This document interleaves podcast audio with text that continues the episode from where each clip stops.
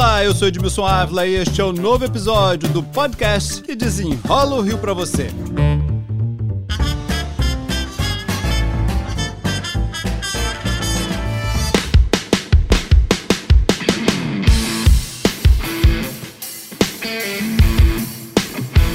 Fim de ano chegando, gente. A economia sempre aquece um pouco, né?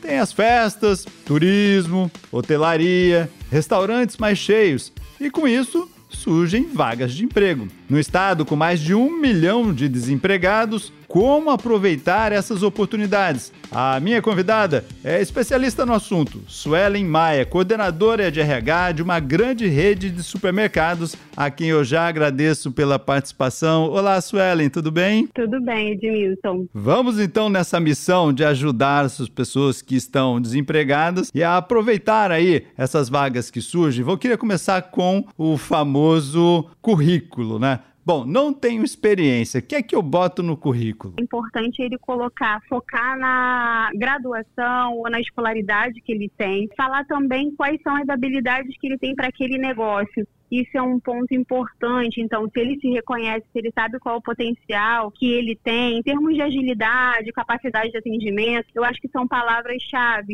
e ele colocar algum trabalho voluntário, alguma atividade, algum projeto que ele já tenha se inserido, eu acho que para quem não tem experiência é relevante. Para quem já tem experiência, é importante a pessoa observar o descritivo da vaga, o desafio daquele cargo, o segmento do negócio, né? É bem importante para ele poder alinhar o currículo dele à vaga. Então ele vai relatar ali tudo que ele já fez, é importante ele destacar bem as tarefas, se ele tem prática com se ele não tem, a escolaridade, os dados, o que não pode faltar, os dados de contato, isso é muito importante, porque às vezes as pessoas não se atentam e a gente não consegue fazer contato. E além disso, ele não precisa deixar um endereço, mas deixar claro qual é a região do Rio de Janeiro que ele mora. Precisa de foto? Não é necessário foto. Eu acho que alguns segmentos pode até vir a pedir foto por alguma atividade hoje, mas eu acredito que o que o recrutador está focado mesmo é na experiência que está ali sendo destacada pelo candidato. Muita gente tem uma dúvida sobre as habilidades, né? Quando a gente fala habilidades, você assim, ah, se eu chefiei uma equipe, né? Se eu tive habilidade de liderar uma equipe para algum tipo de serviço, isso tudo conta, né?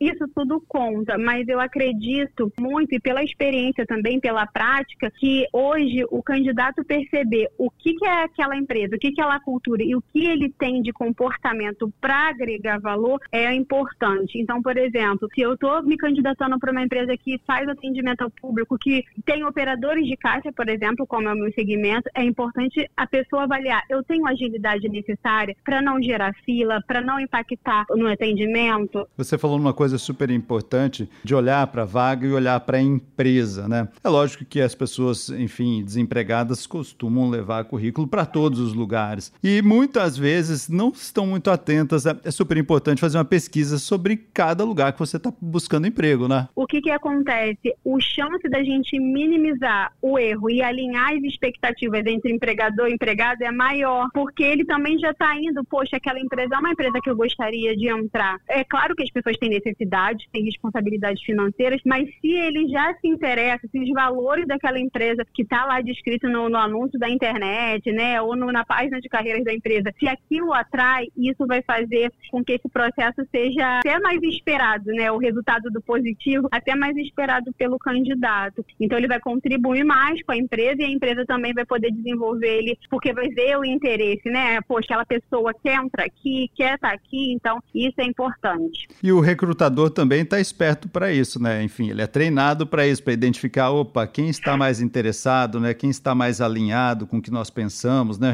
O recrutador está de olho nisso, né? O recrutador, na verdade, ele é treinado o tempo todo para a gente observar nas respostas do comportamento dos candidatos. A entrevista enriquecedora é aquela entrevista que o candidato entra e ele conta com exemplos, com detalhes, cada atividade que ele fazia. Então, naturalmente, ele fala com as pessoas que ele se relacionava, Se eu estou falando de uma vaga de balconista e ele consegue me falar, em média, quantos atendimentos ele fazia por dia, se ele consegue falar quais os problemas mais simples e os mais complexos que ele resolvia, isso enriquece a entrevista. Se preparar para uma entrevista e aí contar e jamais inventar algo, né? Mentir. O recrutador também é treinado para identificar, né? Opa, ele não fez isso. Opa, não, isso aqui é condizente com a história, né? Aquele recrutador que está preparado para fazer uma boa entrevista, ele, quando ele pergunta, por exemplo, se o candidato trabalhava com sistema X e ele começa a falar de forma superficial ou então não dá muitos elementos sobre aquele sistema, exemplo, o recrutador começa a perceber que aquele candidato pode estar contando uma história. A verdade é o melhor caminho, né? Sempre, sempre é o melhor caminho. E ajuda a gente também a mensurar esse cara, essa pessoa, né, na verdade, ela atende a expectativa ou não atende a expectativa da vaga. Agora eu vou te dar dois exemplos aqui. Dois exemplos aconteceram de fato e, enfim, foram relatados aqui por recrutadores. Foi que a gente anunciou algumas vagas aqui de empresas e um rapaz mandou o seguinte mensagem: Ora, não estava escrito que eu precisava ir de calça, eu fui de short e não fui aprovado. E o outro saiu da praia e da praia com uma cadeirinha de praia foi direto para a entrevista. Vamos falar de como se apresentar para uma entrevista de emprego. É um momento de negócio, um momento de venda e a gente precisa perceber o ambiente que a gente vai estar para aquele momento de entrevista. Hoje a gente tem entrevistas online, a gente tem entrevistas presenciais, então cabe, de repente, até o próprio candidato perguntar se tem alguma recomendação com relação a como ele tem que estar no momento da entrevista, mas eu sempre vou indicar o candidato a estar ali atento, né? Eu posso ir de bermuda, eu posso ir de chinelo e perceber o lugar. Eu não vou para a praia de terno e gravata, né? Para tomar sol. Então, é esse mesmo cuidado a gente precisa ter nos processos seletivos. Há alguns casos, ou já aconteceu de aparecer um candidato sem camisa na entrevista online. Saiu então, da praia. Tem...